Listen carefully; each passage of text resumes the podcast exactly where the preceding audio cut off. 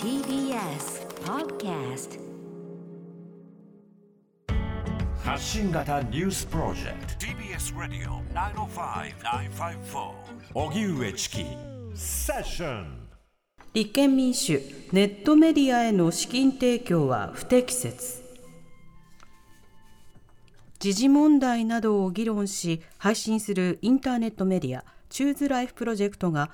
過去に立憲民主党から番組制作費として1500万円以上の資金提供を受けていたとして出演者らが抗議文を公開していた問題。立憲民主党の西村幹事長が今日記者会見を行い違法ではないが適切ではなかったと述べました。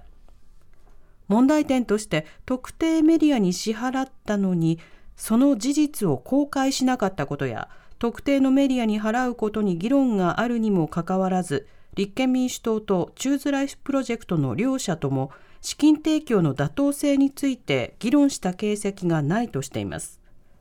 この問題をめぐっては Choose Life Project の共同代表が資金提供の事実を認め謝罪。立憲民主党側も泉代表が西村幹事長に調査を指示していました。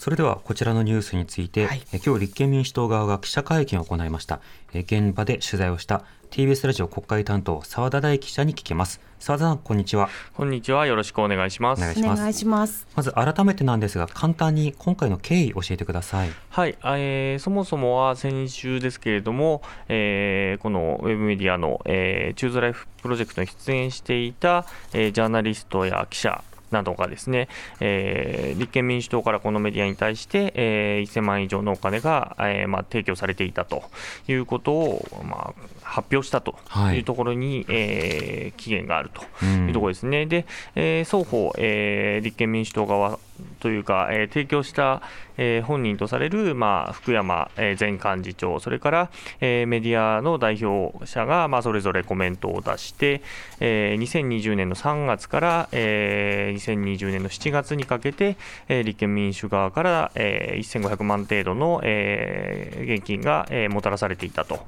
いうことが明らかになったと。で、それで、ただ中身に関しては、まあ、関与してませんよというふうに、まあ、立憲側もコメントをしているということですね。立憲側というか、まあ、福山さんですね、はい、でこれに関して、まあ、党として、えー、先週の金曜日なんですけれども、えー、泉代表が、まあ、党として幹事長に、まあ、調査を指示しているということを会見で述べて、まあ、その結果が今日出てきたというところですね。はい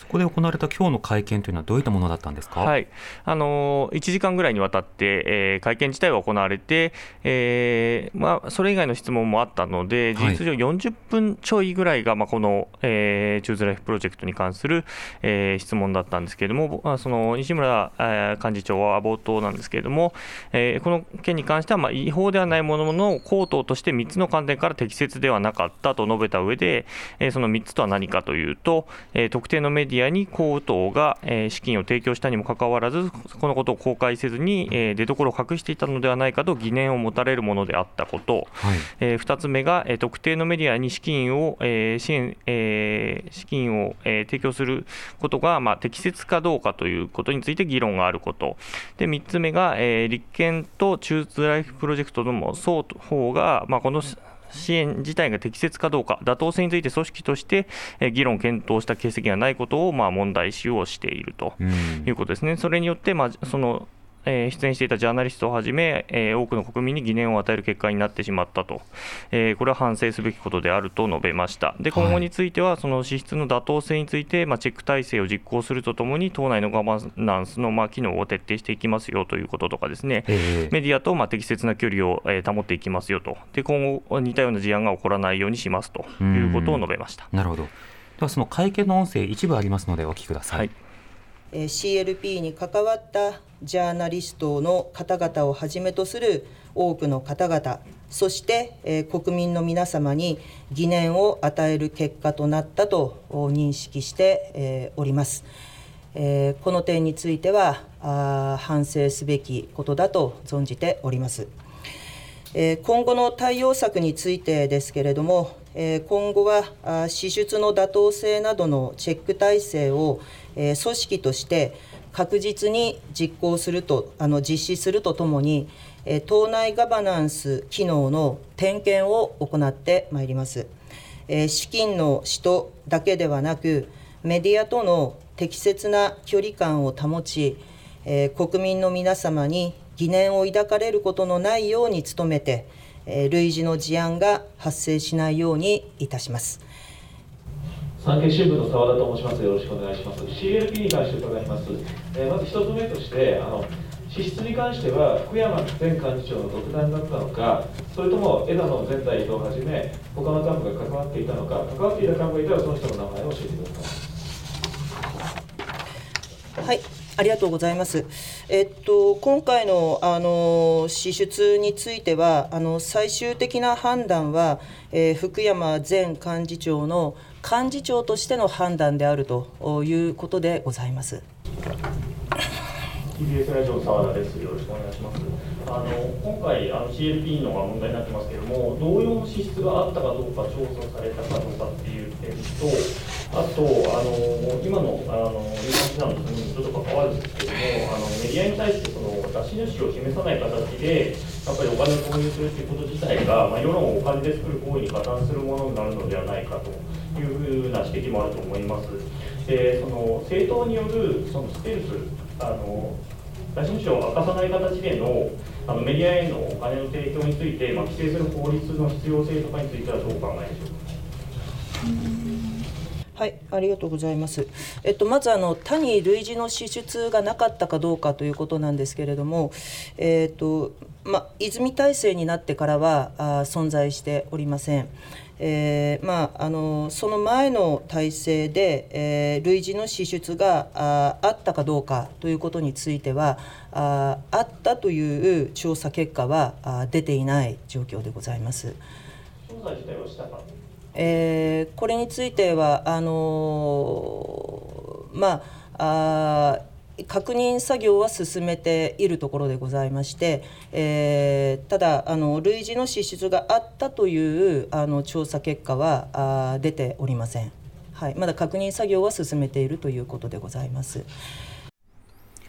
はい、立憲民主党の、えー、西村智奈美幹事長の記者会見の様子、聞いていただいております。はい、澤田さん、あの会見の雰囲気などはいかがでしょうか？はい、あのまあ記者がかなりたくさんいてですね、はい、まあ前半は全然別な質問と、まああの司会者側がこれを分けてですね、チューズライフについては後ほど全部ままとめて答えますので、それ以外を答えてくださいっていう形で冒頭は別な案件についてまあ記者が聞いて、その後からまあ用意ドンというような形で、えー、残り、えー、40分とか50分をその、えー、チューズライフ問題に使ったということになりますね。で、さっきあの西村さん、あの法制度あの、法整備をどうしますかという質問、私の質問に対しての答えが今、ちょっと落ちてたんですけれども、えー、まあ、そこについてはですねあの一案ではあろうと思うと、法で規制することについては一案ではあろうと思っているが、政党とメディアとの関係性が、えどういったものが適切であるかということについては、もう少し議論をする必要があるのではないかという言い方をしています。でそれについて、えさら問いをして、えー、これは党内で議論するということなのかというふうに聞いたところ、まあ、それは党内で議論する予定はないと。い。うことで、はい、まあ、事実上、えーえー、議論しないということでしたね。特に着手するようなことではないということですか？はい。はい、他の記者とのやり取りの中ではいかがですか、気になったものなどは、はい、あのバズフィードの質問に対してなんですけれども、バズフィードの質問はその、これは寄付じゃないのかとい。うことですね。はい、あのどうもその立憲側が出した金額と、えー、チューズライフ側が受け取ったという金額が、えー、同じ、ほぼ同じ金額であると、1500万円ちょっとであると、でその間に、えー、広告代理店等々が入っているんだけれども、えーえー、どうもその手数料抜かれていないのではないかということで、それはつまり直接の寄付行為に当たるんじゃないかという質問が出て、でそれに対しては、その動画広報、えー、動画企画広報費の、まあ、実績があると。はいうん、あの取引実績があるんで、これはチューズライフプロジェクトへの寄付という実態とは異なると、弁護士からまあ寄付に当たらないとの意見をもらったという言い方をしています。でそれに対してささらにあの神保哲夫さんがやはり聞いていて、これ、結果的にそのチューズライフ側に直接行くということは分かっていると。のに、まあ、間挟んでいるので、迂回融資に当たるんじゃないのということを言ったんだけれども、複数の弁護士からまあ寄付に当たらないと言われているとまあ繰り返したということですね。なるほどまたその金額のその意図というものが、まあ、いまだに見えないところがあるわけで、うん、まあ、なんとなくその応援したいからというような趣旨のことになっているわけですけれども、はい、広告効果を狙わないのであれば、あの指摘のようにその寄付行為に当たるものだし、うん、あの寄付行為に当たらず広告効果を狙ったということなのであれば、どれがその成果物なのかということをオープンにすることが必要となるわけですよね。うん、そうですね、うんなおあのこれ、提供しなかったこと、明らかにしなかった理由などについては、何か説明はあったんでしょうか、はい、あの福山、えー、前幹事長に対して、まあ、聞き取りを行ったということなんですけれども、はい、まあ、これもなんか納得しがたいような答え方でして、まあ、代理店を通じて、まあ、取引、あまあ、それまでの商慣行に基づいてそういう形にしていて、っていう言い方しかしてなくて、うん、あのなぜ公表しなかったのかっていうこと、ただ、その公表しないように話をつけていたっていうことはではないということは分かったと。いうことは言っていて、じゃあなんで公表しなかったのかっていうのはよくわからないですね。で先ほどのあの神保さんの質問もそうなんですけれども、チューズライフに直接渡るようにっていう形なのに、えー、間に広告代理店を挟んでる意味意味っていうのが、その商慣行っていう言い方でしかなくて、えー、果たしてそれでいいのかっていうところはまあ疑問が残るところですね。うんあの選挙期間中などにね、例えば新聞であるとかテレビなどに、はい、あの各政党が広告を出すことはありますよね。うん、でそういうふうにその政党がメディアに広告を出すことの、まあ、意味ということと、またそれを別に、それがステルスで行われるということ、うん、つまり説明なしで行われることという論点というのは、また別途、これが存在するわけですが、この点について西村幹事長は、まあ、党内でまだ議論の余地があるにもかかわらず、こうしたということを反省しつつ、どういった議論を党内でするかというのは、今のところ未定ということになるんでしょうか、まあ、事実上、これ、最後にも同じように聞かれたんですけれども、はい、やっぱりその時代時代でその形が異なるということを言っていて、まあ、一般的に、えー、議論があることを望むということを言っていて、はい、まあ、世の中で話し合ってねと。いうことですよね、そういう言い方ってことは、つまり、うん、だから自分の党としてこういう形は問題だから、こういうのはやめましょうっていう形には、自らはしないということを、まあ、事実上宣言したということだと思いますね。なるほど。まあただこれまでもね、あのいろいろ広告をめぐる議論の中では、うん、いろんな広告のあり方はあるけども、ステルス広告をやめましょうというような格好でね、うん、あの立法の動きがあった、はい、あの規制をしましょうという話も出てきたわけですけれども、このあたりについては、むしろ政治の当事者がなかなかあの動いてくれないと世論が動いてもなかなか立法につながらないところがあるので、そのあたりをどこの政党がその論点を真正面から受け止めるのかということになるその点立民は自分たちからは立法しないということになるわけですか？まあ、そういうことですね、あの私の質問に対しては、もうそう答えなかったってことは、しかも議論、えー、議論の余地があると言いながらも、まあ自らのところではしないっていうことなので、えー、少なくとも自分たちが主導して、えー、そういう動きにつなげていこうという思いは、あの今日の西村さんの発言からはなかったということですね。なるほど今後、さらなる調査結果の公表などのスケジュールについてはいかがでしょうか、えっと、特にですねあの第三者的な、え調査をするのかという質問も出たんですけれども、そこについては考えていないということでした。はい、なるほど。ということは、これでまあ説明はしたという構えなんですね、立憲としては。そうですね、で福山さんも会見するのかっていう話も、ご本人が判断されることであるということを言っていますね。なるほど、党として決裁をしたけど、あの元幹事長が判断するものだということになったわけですか？まあ、そうですね。あのまあ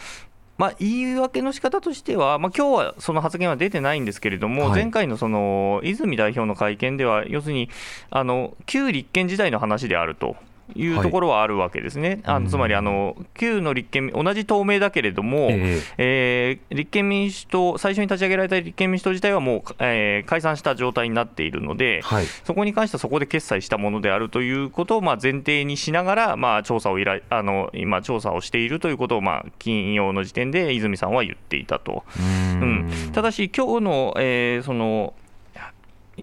西村さんの、えー、話からすると、その新しく合併した後に、合流した後に、えー、もう支払いが行われてるんですね。うん、あのえー、福山さん名義で、はい、つまりあの3月から7月分なんだけれども、お金自体を振り込んでるのは10月で、で新しい党になったのは9月なので、はい、新しい党になった後に、えー、お金が振り込まれていると